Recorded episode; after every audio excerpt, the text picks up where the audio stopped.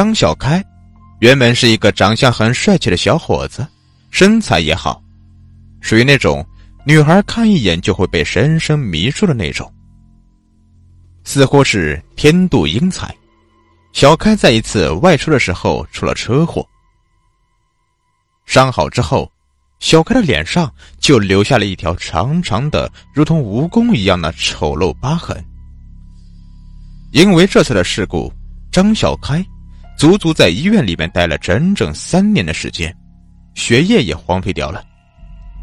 出院的时候，他已经是一个二十来岁的大小伙子了。家里为了给他治病，这三年里已经花光了所有的积蓄，不仅如此，还欠下了一大笔的债务。无奈之下，小开只好去找工作打工赚钱。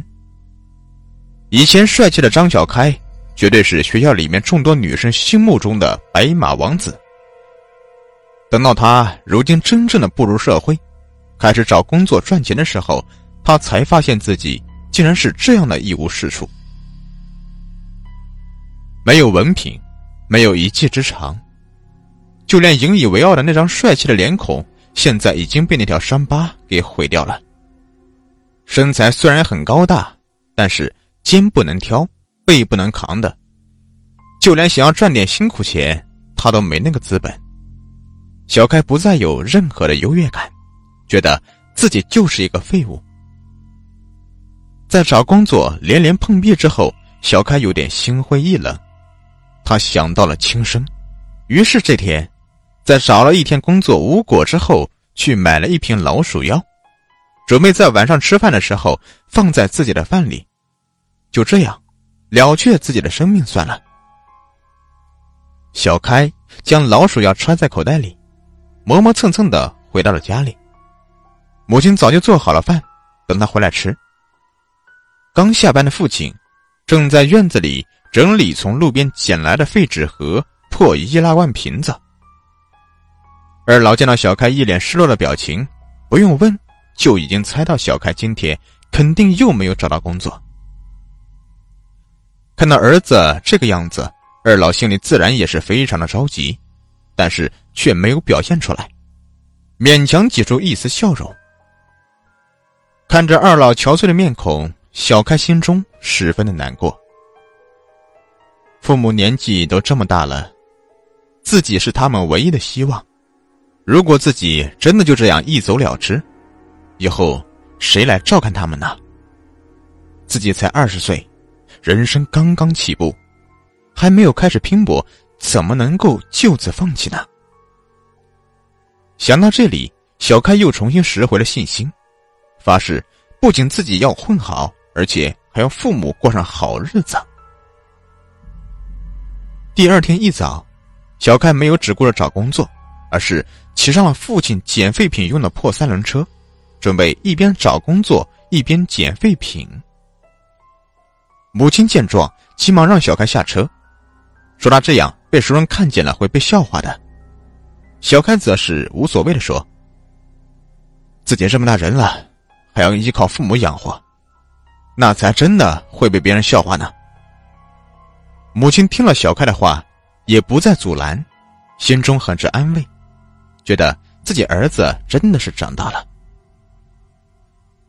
小开还是没有找到合适自己的工作，但是却和废品收购站的人混得很熟。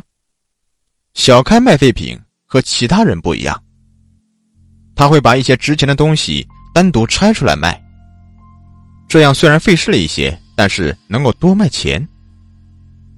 收购站的人发现小开很有这方面的头脑，就让他留在收购站帮忙，而且答应给他并不低的保底工资之外，还有相应的提成。小开觉得不错，就答应了。小开工作很认真，也很勤快，收购站的老板对小开很是喜欢，也是相当的信任。平日里，老板不经常露面。收购站的一切都是交给小开打理的。人，都是会变的，特别是面对巨大利益的时候。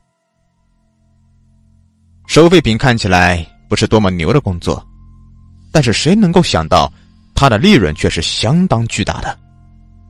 每天收购站都会有几万甚至十几万的流水。看到这些钱不眼红，那纯属是在胡说八道。于是小开就开始偷偷的在账目上面动起了手脚，这样，他每个月的收入又翻了一番。有了钱之后的张小开，除了给父母提高他们的物质生活条件之外，就是去治疗脸上那条丑陋的疤痕。经过多方的打听，小开认识了一位很厉害的巫医。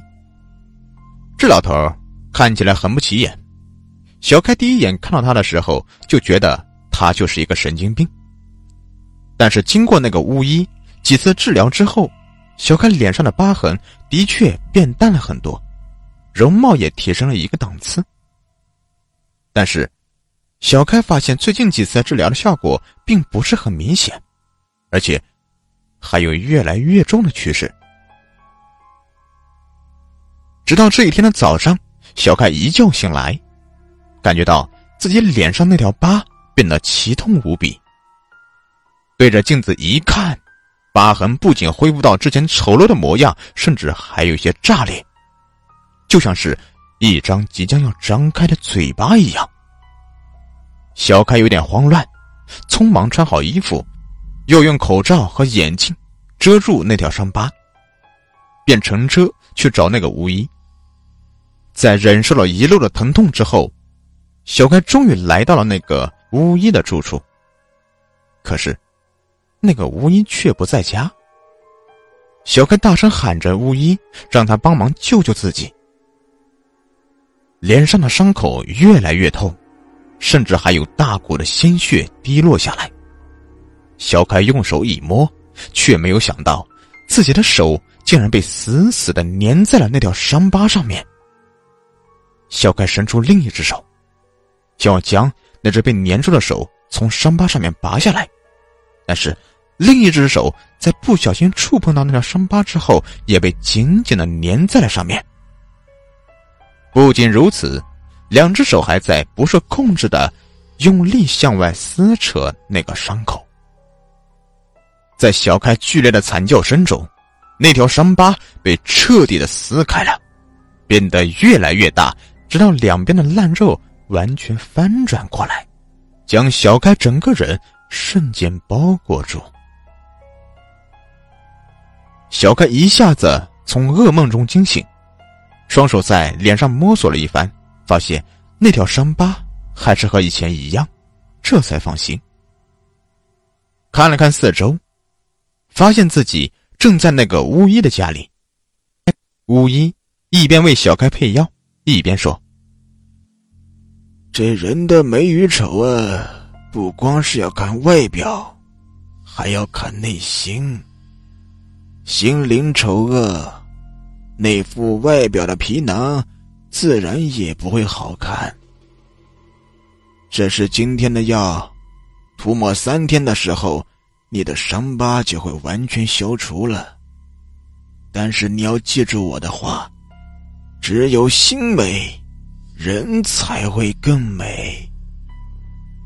离开了巫医的家，小开直接就去找了收购站的老板，坦白自己。在工作的时候贪了不少的钱，他愿意承担所有的责任。没想到老板却告诉他，其实他贪钱的事，自己早就知道了，只是暂时没有找到一个新人来取代小开，所以就暂时没有揭发他。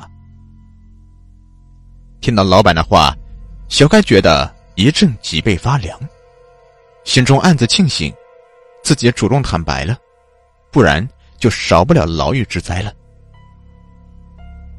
老板很大度，没有辞退小开，小开的工作更加的努力认真了，不仅得到了老板的赏识，更是得到老板女儿的倾慕。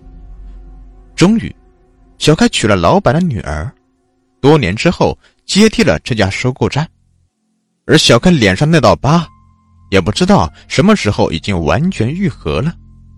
他又变成了之前那个英俊帅气、万人迷的张小开。